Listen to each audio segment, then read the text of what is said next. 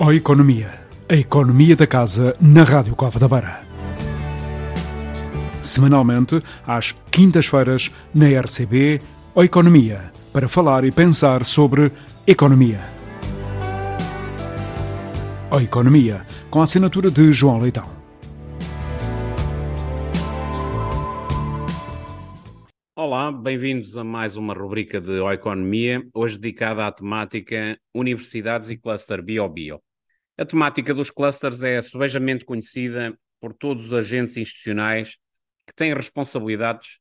no processo de reforço da capacidade competitiva regional e da planificação das novas especializações industriais de cariz transversal. As universidades devem estar no centro deste processo, assumindo responsabilidades ao nível da criação e disponibilização de mecanismos de interfacing que permitam explorar o novo conceito de inovação aberta, bem como assegurar uma efetiva transferência de conhecimento e tecnologia.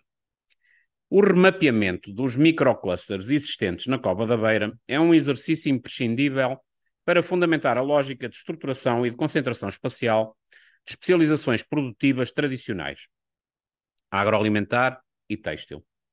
em articulação com novas especializações ligadas à saúde que devem ser potenciadas dentro das infraestruturas destinadas ao desenvolvimento de novas empresas de base tecnológica.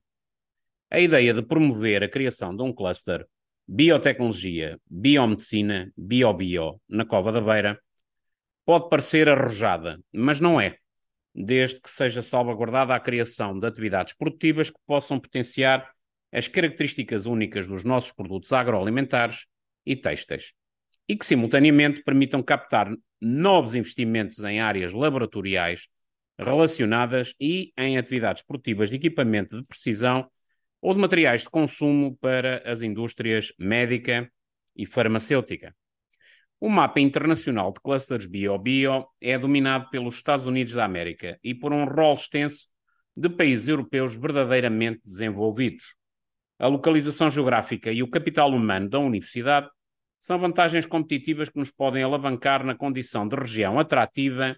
para a consecução de futuros investimentos em tecnologias da saúde, tanto na área da biotecnologia como na área da biomedicina. Após efetuar o mapeamento dos clusters bio-bio internacionais passíveis de funcionarem como exemplos de benchmarks, como quem diz, referências,